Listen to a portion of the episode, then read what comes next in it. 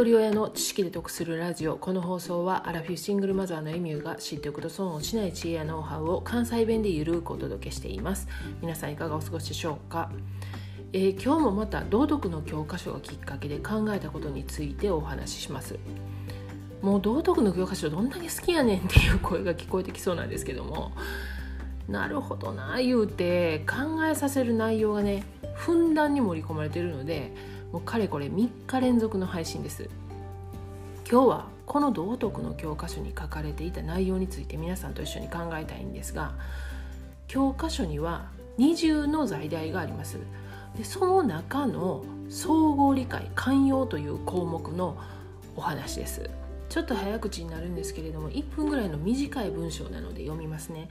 水やり係。私と優香さんは水やり係です。学校から帰る前に学級園に水をやるのが仕事です。2人で相談して1日交代で水やりをすることにしました。火曜日の帰りに学級園に行ってみると土が乾いていて放線下の元気がないように見えました。前の日は優香さんが水やりをしてくれたはずです。暑い日が続いているせいかなと思った私はたっぷり水をやりました。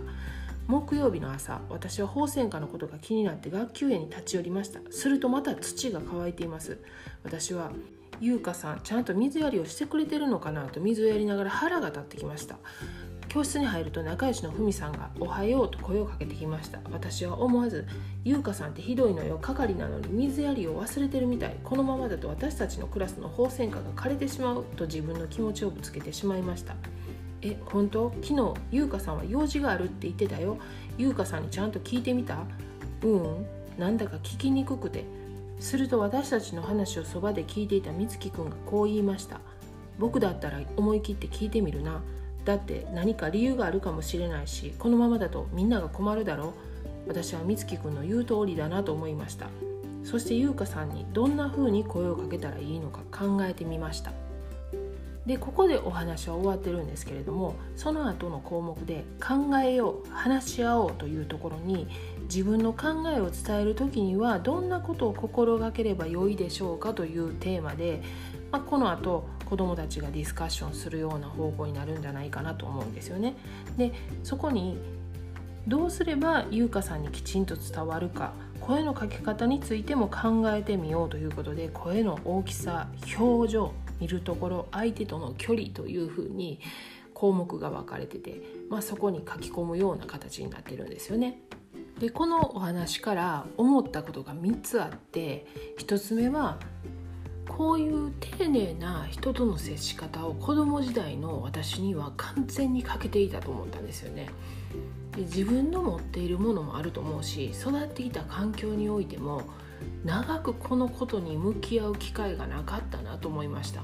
でそれによってね人に嫌な思いもさせたやろし自分も嫌な思いをしてきたので改めて子どもの頃の自分を思い出す機会になりました。で2つ目はこれは子供に限らず大人になった今でもよくある話で気をつけないといけないこと。でこれはね人間関係において欠かせない日常のことですよね。大概のトラブルの原因でもあると思うんです。で確認したらいいけど確認せずに想像だけで判断してね悪口とか愚痴を言ってみたり人に伝える時の言い方が問題でトラブルになったりしますよね。で特に家族になるとやっぱし甘えが出てしまってもう確認もせずにまた爪切り使ってどっかやったやろってね決めつけてね怒鳴ったけど自分が置き忘れてたっていうパターンとかがあってね。もう年とともにこれが増えてきてるんでね気をつけないといけないなと思いました。で3つ目はこれを現場の先生がどのように進めていくのか。答えを出すっていう授業じゃないと思うんで先生の価値観とか技量によって違いが出るところでもあるんじゃないかなと思うんですよね。で相手の気持ちを考えるという点においてはそれができない人もいてる。でそれができないから良くないというのではなくてそれができない人とどうやって共に生活していくのかということも含め子どもたちに伝えていかないといけない。改めてその先生の仕事の大変さっていうのを考えるきっかけになりました。この道徳の教科書の内容からも分かるように学校だけで完結する授業ではなくて日常の生活に密着した課題でもあります。大人の私が読んでもね項目ごとに考えさせられる内容ばかりで子供に教えるっていうのではなくてまず自分自身がそのことについて考えさせられたり、まあ、そこから過去の気持ちが蘇ってくることもあるし何かの発想につながったりとかあと身近な問題に向き合えるかもしれない。お子さんがいらっしゃるご家庭は、